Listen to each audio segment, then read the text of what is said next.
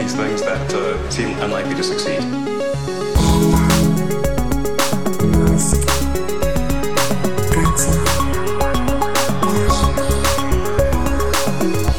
Bueno, un episodio más de Elon y otra vez tu bot. Feliz San. Valentín, Matías. Feliz San Valentín con retraso. El bot de Big Tech Alert ha dado la noticia que llevábamos tiempo esperando. Parece que lo de Elon y Grimes se terminó este San Valentín, pero ya definitivamente, ¿no? Es que además, tío, bueno, a ver, un poco de contexto. Eh, Big Tech Alert detectó que Elon Musk había dejado de seguir a la cuenta de su exnovia, la cuenta de Grimes, en Twitter. Ella también la había dejado de seguir, pero el bot no rastrea sus, sus movimientos en Twitter, movimientos que, como digo, son completamente públicos. Hay 200 bots siguiendo eh, los follows y las respuestas de, de Elon. Es muy gracioso esto, porque cada vez que hace algo, hay bots que lo retuitean, le dan comentarios, ¿sabes? Lo como que se le da contexto, etcétera. Yo no me había fijado, pero es que esto ocurrió en San Valentín, tío. En San Valentín, ¿tú dejarías de seguir a tu exnovia? Algo pasó ahí porque además ella también lo dejó de seguir a él. No sabemos cuándo, ¿no? Mm, no tengo fecha, la verdad, lo siento mucho, pero no tengo fecha. Me gustaría, porque este podcast cada vez es más de salseo, etcétera, ¿no? Pero, pero bueno. Yo, yo, bueno, me gustaría ver la próxima aparición del bebé en brazos de Elon para ver si hay problemas ya más Sí. serios entre la pareja, ¿no? Sí. Pero bueno, esto me viene muy bien porque quiero comentar dos cosas que siempre se me, digo, se me, se me están olvidando, no se me pueden olvidar en el nuevo episodio. Lo primero es que queremos agradecer, tanto Matías y yo, a Alex Sánchez, que se ha apuntado al Patreon de, de Mixio, y normalmente enviamos saludos en el podcast diario. Y, y me dicen, oye, ¿podéis saludarme en, en Elon? Y yo, perfectamente, tío. Además que conozco yo a gente que se llama Alejandro Sánchez, conozco yo pff, así, así. Así que uno más y uno de los, de los mejores porque, oye, apoya el programa, ¿no? Así que pasa al puesto número uno de los Alex Sánchez que conozco. Muchísimas gracias, Alex. Y la otra noticia que quería comentar es que he cambiado la categorización de este podcast en las plataformas de distribución. Que son ahora comedia. Lo he hecho sin decirte nada, pero te lo comento a ti y se lo comento a la audiencia. Lo he puesto, eh, sigue en tecnología, porque obviamente sigue teniendo que estar en tecnología, pero lo he puesto también en, en- en comedia, porque es que, mm, o sea, llega un momento, es que hay episodios que hablamos de tecnología, o sea, de forma tangencial. O sea, esto es básicamente humor puro, ¿no? Así que... Pues si quieres aprovecho que estamos categorizados como en comedia para contarte un sueño que tuve anoche. ¿Con quién? No me digas que con Elon. Esto es tota- totalmente real. Bueno, Ay, Dios mío. Esto es totalmente real. Eh, además, una vez que me despierto del sueño, que fue como una pesadilla, a las 5 de la mañana no me he vuelto a dormir. Hostia. Entonces dormí tres horas y media y esta tarde me he tenido que echar una tremenda siesta porque estaba. Eh, la pesadilla pues transcurre de la siguiente manera. Empieza como un sueño bastante alegre y es que Tony Bennett, el cantante, eh, nos invita a mí y a mi monitora del gimnasio a eh, un vuelo espacial en la Crew Dragon, ¿vale? Un vuelo orbital en la Crew Dragon. ¿Qué pasa? Que a mí me entra el canguele. Me da un poco de miedo, pero al final accedo porque me doy cuenta de que si explota la nave voy a morir instantáneamente y no me voy a enterar. Entonces aquí el sueño hace algo muy raro y es que como que se desdobla la realidad y yo estoy viendo en tercera persona por la tele en el stream de SpaceX mi propio vuelo, ¿vale? Entonces eh, despega la Crew Dragon, no hay ningún problema, eh, yo estoy viendo en el stream como yo mismo estoy viendo las vistas de la Tierra desde la ventana de la Crew Dragon Sí. lo estoy disfrutando como si fuera yo una tercera persona, ¿vale? Y resulta que estaba el, el, el Atlántico, donde sea que, que amerizó la nave una vez que vuelve, pues estaba bastante picado y al final termina en pesadilla porque pues hay una operación de rescate, pero al final no encuentran la nave, total, que yo veo como yo mismo muero ahogado, ¿vale? Entonces, Hostia. mi miedo era, mi miedo era que eh, no quería morir, pero al darme cuenta de que iba a morir instantáneamente en una explosión, mm, me dio igual y me subí a la nave y al final muero ahogado, que es como una de las peores muertes que puedes, Sí, sí, que sí. puedes tener, ¿no? Entonces me desperté con esa pesadilla cuando, pues, cuando ya se sabe que he muerto ahogado, que lo estoy viendo por la tele.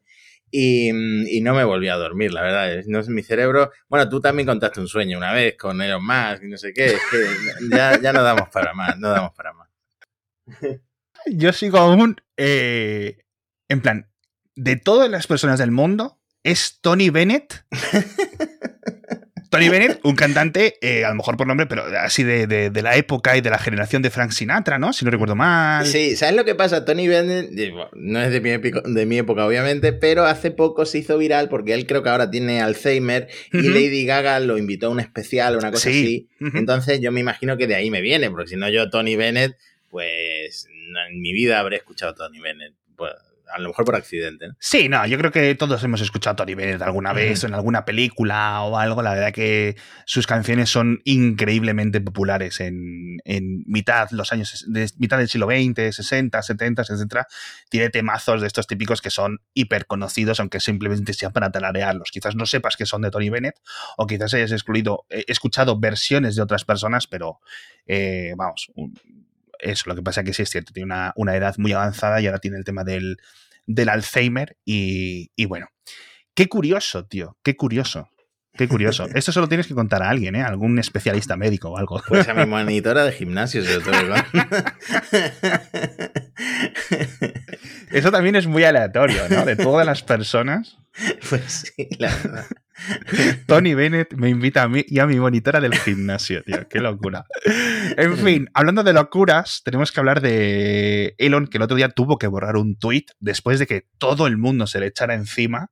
Y es que ponía un. puso un meme, bueno, un meme, una imagen de Adolf Hitler, por lo cual ya empieza la cosa mal, comparándolo con Justin Trudeau, el primer ministro de Canadá, de Canadá y decía, y ponía la imagen, Hitler al menos tenía un presupuesto ajustado, ¿no? Es decir, como que tenía su presupuesto estable, por decirlo así, ¿no? Como, bueno, sí, los dos somos son, son fascistas, pero, pero bueno.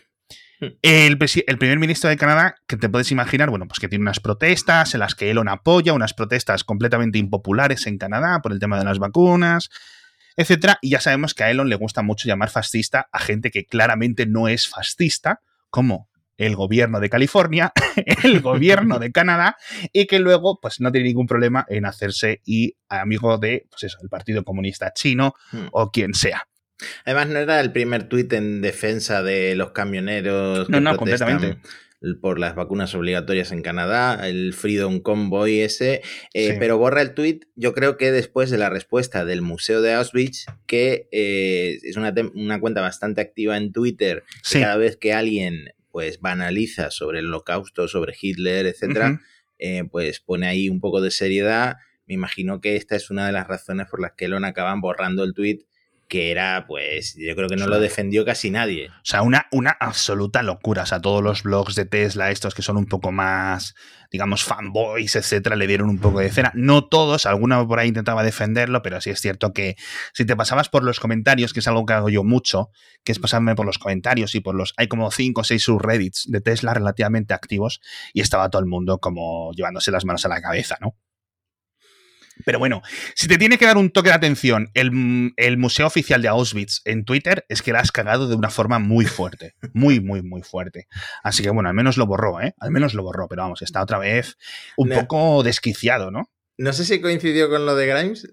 sí, yo creo que fue un poco unos días después, porque la verdad es que esto es un tema, un tema bastante candente, pero bueno, sí es cierto que eso. Eh, en fin, no sé si podremos hacer un análisis de a qué hora tuitea últimamente, etcétera, pero joder, tío, relájate relájate, las cosas a, Tesla le van súper bien, SpaceX le va súper bien. Relájate, tío, porque está volviendo a ser un poco el Elon de 2017, tío. El Elon de 2018, cuando empezamos con el programa, sacadas de tiesto constantemente, una, eso, muy, muy Kanye West. No queremos esto, no queremos esto, ¿no? Y, y, sinceramente pueden afectar y pueden acabar afectando a las, a las compañías. En fin, la semana que viene, en el próximo episodio de Elon, comentaremos, porque parece que hay unas nuevas o múltiples investigaciones extra de las autoridades estadounidenses eh, hacia los modelos de negocio y las cosas que está haciendo Tesla. Hemos visto que les están obligando a hacer algunos cambios de software, etcétera. Sí, y que, y que el propio Elon quería demandar a la SEC y que un, juez rechazó esa, esa, demanda, porque Elon dice que la SEC lo está acosando. Hmm. Sí, que andaban filtrando a la prensa, etcétera. En fin, bueno, la cosa está bastante regular con este tema. pero lo hablaremos la semana que viene porque tenemos tantísimas cosas que contar que de verdad no nos va a dar.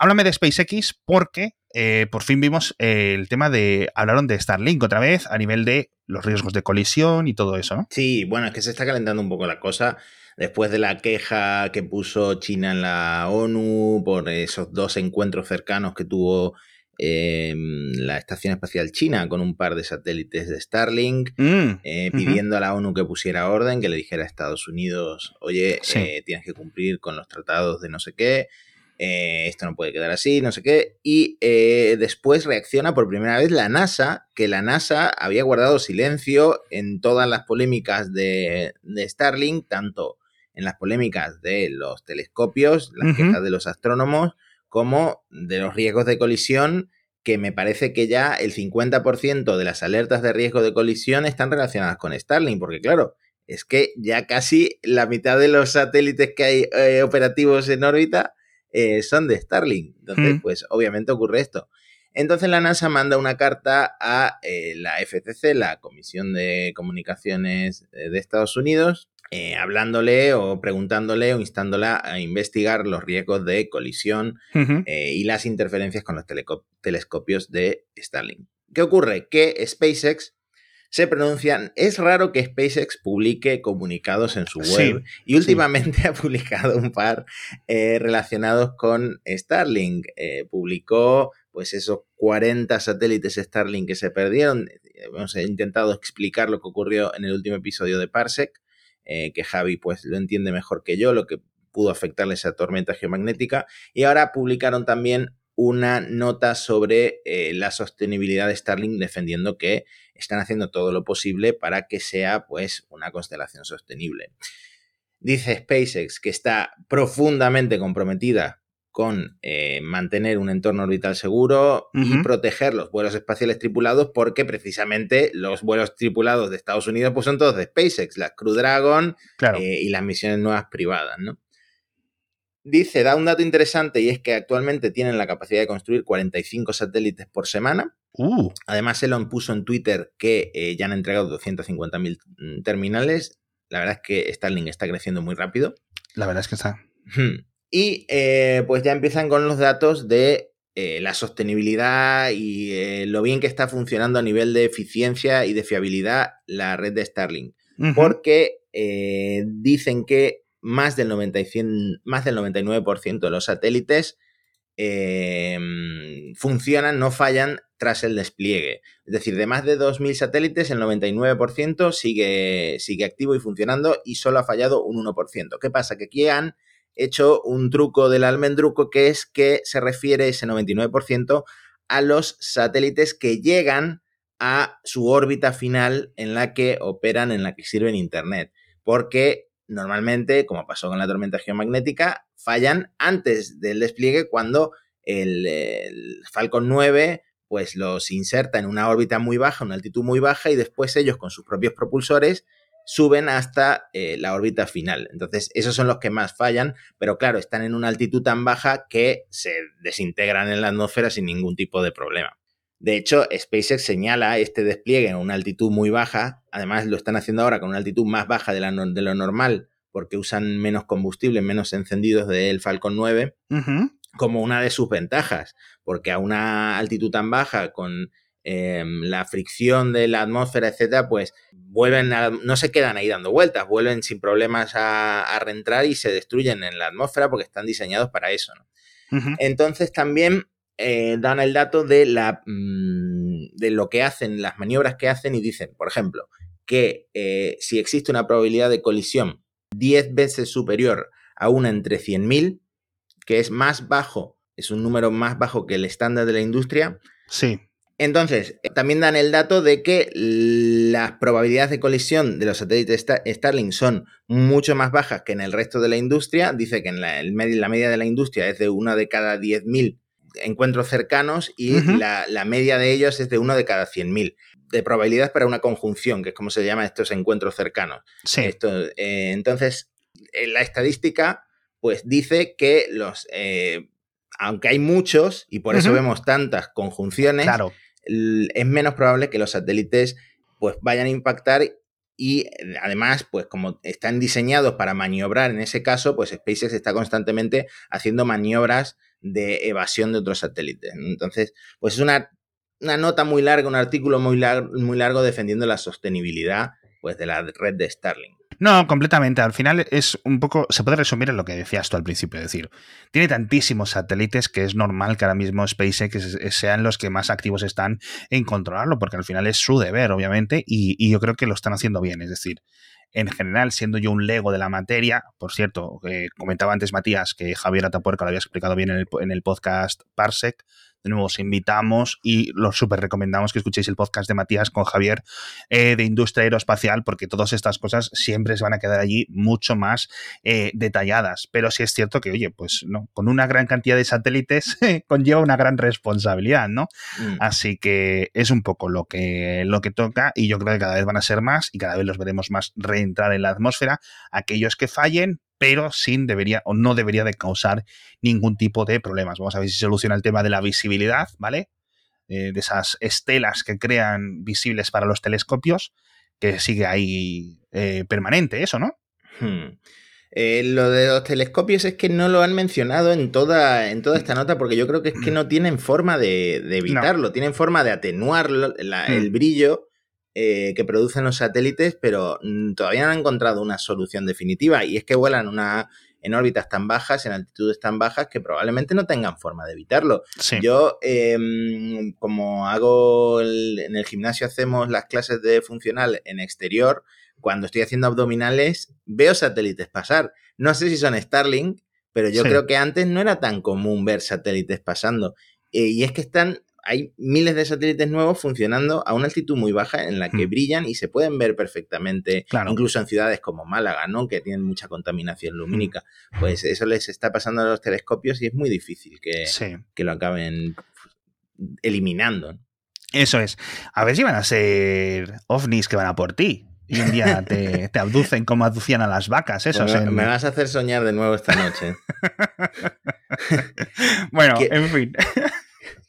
¿Quieres que comentemos de pasada lo de nuestro amigo Rogozin? No, déjame que. Déjame porque lo vamos a comentar, lo de nuestro amigo Rogozin, lo de China, porque la verdad es que se está calentando mucho el tema. De hecho, justo ahora mismo, eh, la cuenta oficial de Ucrania, mientras estabas hablando, ha enviado un tuit a Elon Musk diciendo que necesita su apoyo y su apoyo, no, su stance, ¿no? Una declaración y las acciones y que le piden un poco de, de ayuda, ¿no? Con, señal de Starlink, etcétera, y conectividad al gobierno eh, para la defensa eh, militar. Con lo cual, vamos a ver si Elon eh, se pone un poco de la parte buena de la historia, ¿no? Sin querer meternos en política, pero yo creo que obviamente estamos todos en el mismo, en el mismo carro, pero rápidamente te voy a comentar el patrocinador de esta semana. Matías, no sé si vais a tener que contratar a alguien, aunque sea simplemente como para gestionarte esos sueños que tienes. Pero si estás buscando un directivo, un directivo onírico o un directivo real o perfil exactamente cualificados, ya sabes que esta semana nos patrocina la gente de Randstad y que tienes que entrar en randstad.es barra imparables, esta nueva generación de candidatos que todas las empresas necesitan y que son muy, muy difíciles de encontrar. Es un gran reto para las empresas tanto las grandes como las medianas como las pequeñas, incorporar estos profesionales que encajen de forma perfecta ¿no? en los proyectos y es, pues eso, es muy complicado y necesitas contar con gente que tenga pues, la especialidad en conseguir a estos profesionales tan cualificados. Entonces, Randstad Professionals, ya sabes que es la consultora de selección del grupo Randstad, te ayudan a seleccionarlos, te ayudan a crear todo ese proceso y a tener pues al final la mejor gente en tu equipo, en tu proyecto. Así que ya sabéis, randstad.es barra imparables o entráis en el enlace que os dejo en las notas del episodio. Y esto es una recomendación que le puedo hacer tanto a, nuestro amigo Rogozin del Roscosmos como a la Agencia Espacial del Espacio China, ¿no? Pero bueno, hablemos con Rusia primero un poco. ¿Qué ha pasado? Eh, bueno, pues está on fire nuestro amigo Rogotzin en Twitter. Está respondiendo, pues, mm, a todos los. Eh, ¿Cómo se llama? Lo que hacen los países. Está respondiendo a todas las sanciones eh, que han recaído sobre Rusia, que por supuesto están afectando a su propio programa espacial, pues con sanciones de la propia rusa, de la propia Rusia que afectan, pues, por ejemplo, a Europa. Ya en la Guayana francesa no va a haber lanzamientos Soyuz Eso afecta a dos lanzamientos que creo que ya están pagados de, las misiones Galileo. O sea que ya, la verdad es que ya está tocado el tema en la Agencia Espacial Europea. Eh, también hay motores de cohete que se fabrican en Ucrania, por ejemplo, que los usa ULA en, el, en los... Cierto. Hmm. Cierto. Sí, la verdad es que una de las cosas, digamos, más estables de colaboración internacional que ha resistido eh, bastante bien todas las tensiones, incluso ya con Donald Trump hace unos años, etcétera, todos esos encontronazos de estos últimos 5, 6, 7 años, es toda la colaboración aeroespacial o toda la colaboración de investigación. Y todo ahora más o menos casi que queda eh, completamente en, en el aire. Eh, las misiones ExoMars de la, de la ESA con la Agencia Espacial Rusa, los lanzamientos, como comentabas tú, desde, desde el espacio puerto de Sudamérica, de, Francia, eh, el tema de las sondas Venera, de las nuevas sondas Venera con colaboración rusa y extranjera, eh, la Estación Espacial Internacional, yo creo que esto es lo más grave, ¿no? Claro, y esto es eh, a lo que reacciona Elon, que creo que ha sido su única reacción referente a la guerra o a la invasión de Rusia en Ucrania, ¿no? Eh, estaba explicando en un hilo que eh, si se termina la colaboración entre Estados Unidos y eh, Rusia en la Estación Espacial Internacional, bueno, la Estación Espacial Internacional también es de Canadá y de Europa, ¿no? Em, entonces ya no habrá quien propulse la Estación Espacial Internacional, porque el módulo eh, que se llama así, el módulo ruso Zvezda, es el que ahora mismo propulsa, hace los encendidos de motor de la Estación Espacial Internacional para mantenerla en su órbita eh, a esa altitud media de 400 kilómetros de altura, ¿no? Hmm. Las que realiza esas maniobras. ¿Qué ocurre? Entonces, Rothschild hace un hilo en Twitter explicando que esto, si eh, se termina la colaboración con Rusia en principios de 2023, mm, va a hacer que la Estación Espacial Internacional pues entre eh, en un descontrol y acabe cayendo posiblemente sobre Estados Unidos o sobre Europa, en lugar de retirarse en el Océano Pacífico en 2030, que es lo que planea la NASA ahora mismo. Sí.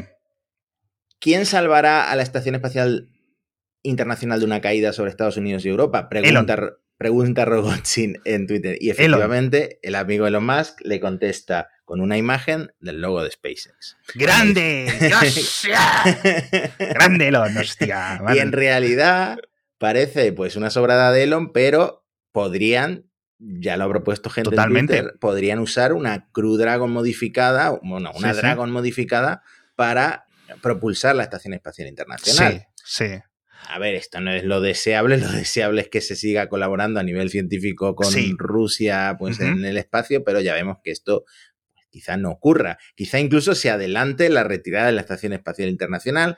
Quizá Estados Unidos o Europa decidan seguir con la estación, pero solo con módulos propios. De hecho, uno de los módulos rusos los financió Estados Unidos, el, el Zarya, y ese, eh, pues, se lo quedaría a Estados Unidos. Y ese también tiene propulsores que podrían usarse para, para las maniobras de la estación espacial. O sea que mm, no es que lo que diga Robot sin va a misa, no es que se vaya a caer la estación espacial internacional sobre España. Mm, sobre Málaga. hay soluciones, hay soluciones. Elon, en, lo que va de este capítulo, ha pasado de villano a héroe completamente. Me parece una respuesta muy, muy, muy buena. Rogozin ahora mismo, que para dar un poco de, contexto, es el jefe jefazo de Roscosmos, eh, de la industria aeroespacial rusa ahora mismo, ¿no? De la, de la, de la Agencia Nacional del Espacio, y está completamente, completamente desquiciado en Twitter, como comentabas tú. El otro día ayer estuve insultando en Twitter. Yo me, digo que estás borracho otra vez. Pues, cuidado que llamó imbécil a uno. Sí, sí, da igual, da igual. Que venga, que venga. Que venga, nos, vamos a los puños. No, pero me parece muy buena respuesta por parte de, nuestro amigo Elon. Esto, tío. O sea, al fin y al cabo, mira, la industria aeroespacial, lo hemos dicho 50.000 veces en estos episodios. Está SpaceX y está el resto. Sí. Y ya está. Y esto es lo que hay. Y SpaceX ha estado ejecutando tan bien los últimos 10, 15 años que está muy por encima, muy por encima. Y ya está. Y tiene una capacidad que no tienen ni países enteros, ni. Vamos, o sea, es que, por ejemplo, la ESA no tiene ni la mitad de la mitad de la mitad de capacidad de hacer cosas diferentes que tiene ahora mismo SpaceX. Sí, la gran perdedora en todo esto es Europa, claramente, porque Estados Unidos tiene ahora mismo SpaceX, los lanzadores de SpaceX. China, pues tiene también eh, su industria eh, en boga con los larga marcha y bueno, no, sabemos qué va a pasar con las Soyuz, me imagino que también tendrán su mercado, pero ahora mismo es una cosa de SpaceX contra China prácticamente. Sí que es cierto que, por ejemplo, la, capacidad de diseño de satélites y de este tipo de cosas de producción, SpaceX no la hace, con lo cual esa es una de las partes débiles, en principio, del ecosistema, pero ahí es donde los otros socios de la NASA, los otros socios de la ESA, los japoneses, etcétera, tienen una capacidad que, SpaceX eh, puede aprovechar para ponerlo en órbita. Es decir, simplemente a nivel de lanzadores está años por encima y lo que haya que hacer, seguramente SpaceX, lo que no tenga, lo pueda adaptar rápidamente. Así que... Hablando de China y de lanzadores, ¿has visto esa diapositiva que se hizo viral el otro día en Twitter de eh, la Academia China de Tecnología de Lanzamiento, que es la que diseña los cohetes chinos, de un concepto, un concepto de Hostia, Sí, tío un concepto de cohete de dos etapas reutilizable con motores de oxígeno líquido y metano eh, de bajo coste y que además aterriza con una maniobra de giro y que si ves la imagen es clavado. Es un calco de la Starship. Increíble. Yo pensaba que esto los chinos ya no lo hacían, pero es obviamente es un concepto, no es, es algo material, pero es la Starship calcada, calcada, literalmente calcada. Y bueno, al final a China le ha ido bien así, ¿no? Empezó con, empezó con tecnología plagiada y al final ha tenido un I que yo creo, no sé si algunas empresas ya superan a las empresas de tecnología estadounidense. Pues la verdad es que ahí me pierdo un poco, pero sí es cierto que hubo un montón de espionaje industrial al principio, hace décadas, por la industria aeroespacial china, tanto la Unión Soviética como a Estados Unidos, a los franceses, tanto en... Porque diseñar un cohete y diseñar un, misil balístico intercontinental es lo mismo, ¿no? Es como hacer un podcast o hacer un audiolibro, es lo mismo. Entonces, entonces sí es cierto que, muchas de las cosas que China aprendió en las últimas décadas sí que es cierto que venían de otros países que iban un poco por adelantado, pero bueno, las cosas en China, sobre todo a nivel de presentación, etcétera, quizás no no es tanto culpa de los propios ingenieros, sino del equipo de comunicación y de las presentaciones, etcétera. Hemos visto otras veces que cogen vídeos de SpaceX y cogen eh, las animaciones y los renders de otras compañías o de videojuegos incluso, ¿no? Para ponerlos y oh, vamos a hacer esto y no sé qué, no sé cuánto. Y luego resulta que es un videojuego de 2017, ¿sabes? yo no me lo tomaría muy en serio, pero sí es cierto que es un poco cutre. Porque, coño, si alguien lo va a notar, pues es la gente que está interesada en temas, en temas espaciales. En fin, ¿con qué quieres cerrar? ¿Con qué quieres cerrar? Porque tenemos muchas cositas y tenemos cosas de Tesla que hablar, pero casi lo dejamos para el siguiente episodio. Sí, porque hay cosas muy interesantes. ¿eh? han salido rumores de las baterías 4680 que son bastante mm. impresionantes. Sí. Eh, pero no llegamos a comentar, y esto ya se nos se empieza a oler, el tema del Starlink Premium. Ay, eso me interesa mucho. Cuéntame, porque una de las cosas que nunca voy a pillar yo, pero oye. Comentamos los rumores, bueno, rumores. Eh, SpaceX presentó a la FCC diseños de antenas más grandes y más potentes. Bueno, pues al día siguiente de comentarlo, creo que fue, anuncian Starlink Premium. Que Es una suscripción más cara, que además tiene una antena que es el doble de grande, una antena de alto rendimiento, que no tiene el problema del apagado térmico que tienen las actuales antenas de, mm, de Starlink. No sé si era a los 50 grados Celsius cuando eh, sufren ese apagado térmico. Estas pueden funcionar en temperaturas extremas. No sé si tendrán el problema de los gatos que se suben encima o no. La cuestión es que el servicio Starlink Premium eh, es mucho, mucho más caro, casi que orientado a empresas, que el Starlink normal. A ver, ¿qué ganas? Te garantizan velocidades de descarga de entre 150 y 500 megabits por segundo. Es uh, decir, hasta, aquí, hasta 500 megabits por segundo. Estamos hablando ya de conexiones de fibra óptica. Em, con la Starlink normal, con el Starlink normal te garantizan entre 50 y 250 megabits por segundo. La latencia igual, de 20 a 40 milisegundos, pero soporte técnico prioritario para los Starlink Premium. Ajá la propia SpaceX lo orienta en su web a pequeñas oficinas. Ahora, Ya. vamos con los precios. La antena en el Starlink normal te cuesta 500 dólares. En Starlink Premium la antena te cuesta 2.500 dólares. Madre mía. El servicio en el Starlink normal te cuesta 99 dólares. En España, eh, 10 más, o sea, en euros, 108 euros al mes creo que son. La antena de, oh, perdón, el servicio de Starlink Premium, 500 dólares al mes. Yo sé que esto, muchos fans de SpaceX lo van a contratar eh, y ya, ya Everyday Astronaut y otros ya han dicho que ya lo han contratado. Eh, se empieza a entregar el segundo trimestre de, de este mismo año, 2022. Ah, o sea que esto es algo para allá. Qué curioso. Eh, al mismo tiempo han acelerado la producción de la antena normal, pero esto claramente es orientado a o gente con dinero o empresas o no sé si tienes un pues eso, una granja, una cosa así, necesitas tienes trabajadores y necesitas una, una Mm. conexión más rápida o lo que sea. Sí, necesitas más Mm. caudal, más dispositivos, etcétera.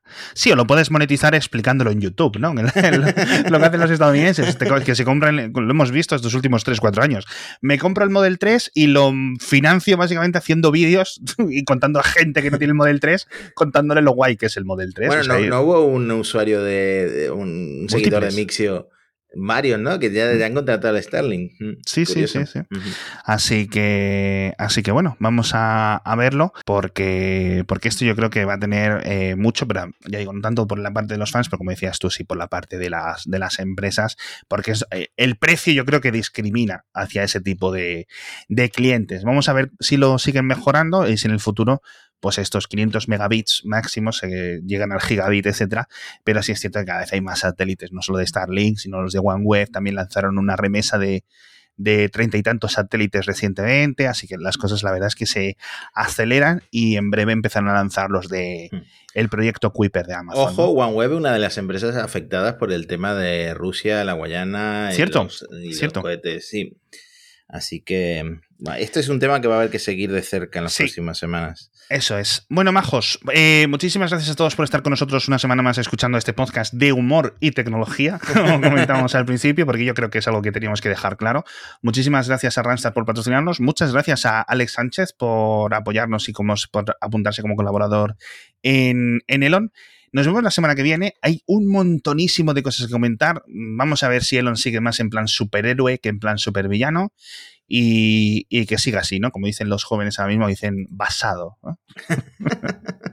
no te pega ese lenguaje. No me pega, ¿verdad? No me pega, no me pega. Yo creo que es la primera vez que pronuncia la palabra en alto. O sea, te lo juro, ¿eh? Te lo juro, te lo juro. Nos vemos la semana que viene con muchas más cositas sobre nuestro amigo Elon Musk en este podcast. Recomendárselo a vuestros amigos, a vuestros enemigos y a quien pilléis por la calle.